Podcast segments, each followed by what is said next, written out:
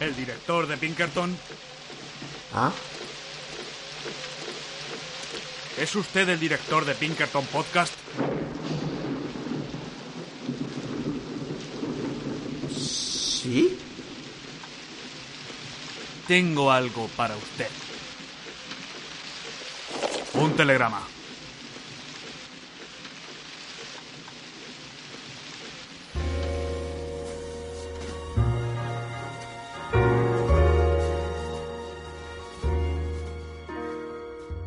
Un saludo gentes de Pinkerton, hoy os vengo a hablar de la película Monos, dirigida por Alejandro Landes y de eh, producción colombiana que llega con un enorme éxito en su propio país, en Colombia, así como en todos los festivales en los que se ha ido exhibiendo hasta la fecha. Esta es la historia de un grupo de menores de edad que forman parte de una organización, aquí en la película se llama así, la organización, aunque no es muy difícil eh, saber que se trata de las FARC y la película se ambienta en los años 90. Este grupo de menores que protagoniza la película eh, están aislados en medio de algunos de los parajes más inhóspitos de la geografía colombiana. En las montañas y en los páramos al principio y luego en la selva. Eso permite un inmenso contraste entre la naturaleza salvaje, agreste, eh, extraordinariamente bien fotografiada y eh, lo que les está pasando a estos protagonistas. Que son unos protagonistas que no tienen mucho que hacer en realidad. Mm, eh, su principal misión es custodiar a una, a una estadounidense que está secuestrada por la organización, a la que la película se llama La Doctora, interpretada por Joan Nicholson, quizá la única actriz a la que le pongáis, eh, se le pueda poner cara como secundaria en algunas películas como Jotonia o Black Mass. Y el resto del tiempo, digo, los personajes lo único que hacen es esperar. Esperan noticias, esperan órdenes, que les transmite un personaje que aparece de vez en cuando, que es el mensajero, que representa la autoridad, la jerarquía de la, de la organización sobre ellos. Una organización que los ha acogido, les ha reclutado, les ha dado un propósito, les ha dado un cierto sentido de pertenencia, pero que al mismo tiempo les, les inspira un miedo profundísimo, dado que representa una autoridad absoluta. Así que estos personajes mientras esperan, aislados, pues beben, juegan en juegos que siempre demuestran un enorme nivel de violencia y de crueldad, lo cual ya habla del tipo de relaciones que, en las que viven, que comprenden y en las que se pueden desarrollar estos personajes, se drogan y también pues tienen sus escarceos amorosos y sexuales, dado que pues, son menores, eh, adolescentes en algunos casos y ya tienen e-, esa, esa inclinación. Y ese, en ese aislamiento de la película se puede identificar muy claramente la relación con el Señor de las Moscas. Pero no solo.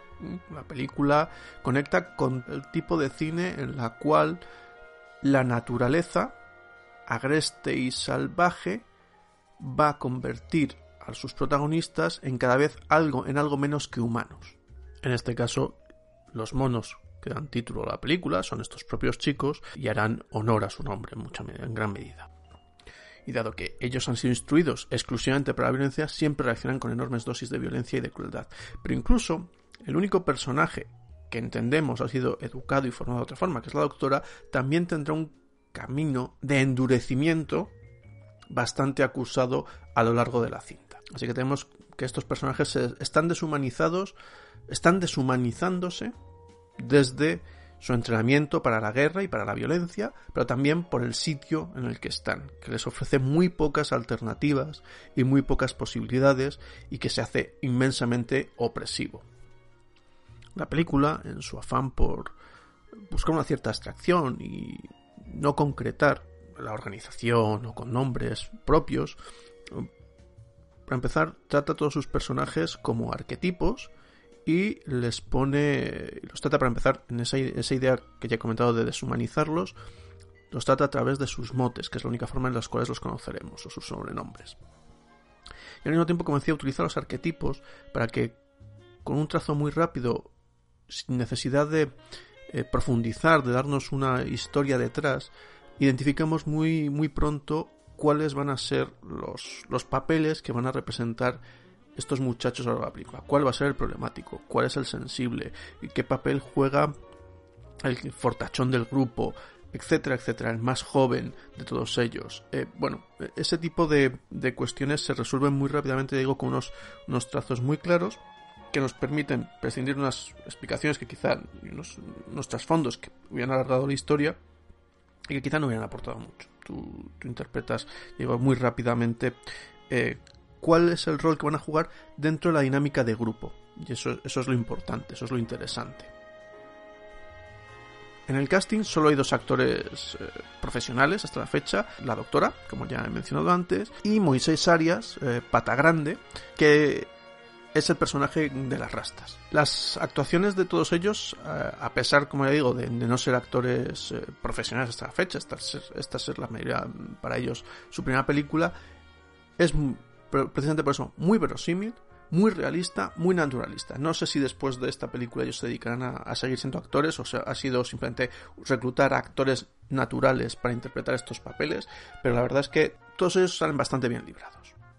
Por todo esto ya la película en sí tiene bastantes valores, pero si en algo destaca es en su fotografía y en su cinematografía, en cómo, eh, por ejemplo, se ve en todas las escenas en que ellos se camuflan, en una sucesión de escenas en las que ellos se dedican a asaltar las vías, a, robar y a, y a, asaltar los coches que pasan por una carretera que tienen cercana, a las cuales se suma, le digo, la de la, las fotografías, los planos de naturaleza de una belleza esencial, ¿no? Una belleza primaria, con unas imágenes potentísimas y en los efectos de sonido. El cómo utiliza tanto el score musical con los efectos de sonido que se integran de una forma casi continua, no, consiguen diferenciarse, de esa manera se consigue favorecer la sensación inmersiva que tiene la película en algunos momentos.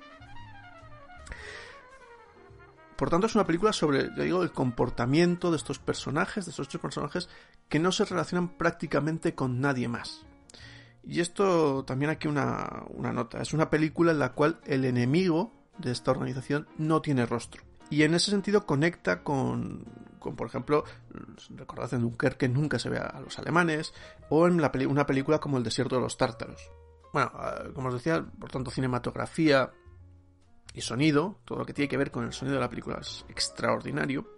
Eh, y algunas referencias sueltas, ¿no? La película tiene toques un poco a lo climas, la película de Gaspar Noé, porque te hace eh, una escena, por ejemplo, en que hay un consumo de unos hongos por parte de, los, de estos chicos, te hace que a través del, trabajo de cámara, de sonido, de fotografía, experimentes o, sientas, te sientas como se sienten ellos. Pero ya digo, también hay mucho de Webster, lo he mencionado antes, incluso hay una escena en la cual, eh, hacia el final de la película, hay un asalto a una casa, que se resuelve muy rápidamente, pero que tiene en su comienzo una cierta estructura de Webster, eh, obviamente tiene mucho de películas de, survival. No sé si es una película en la que todo el mundo va a entrar por esa falta de, de explicaciones, por esa ausencia de, de, guerra. Quizás se puede, algunos puedan acercarse pensando que es una película bélica, cosa que no es.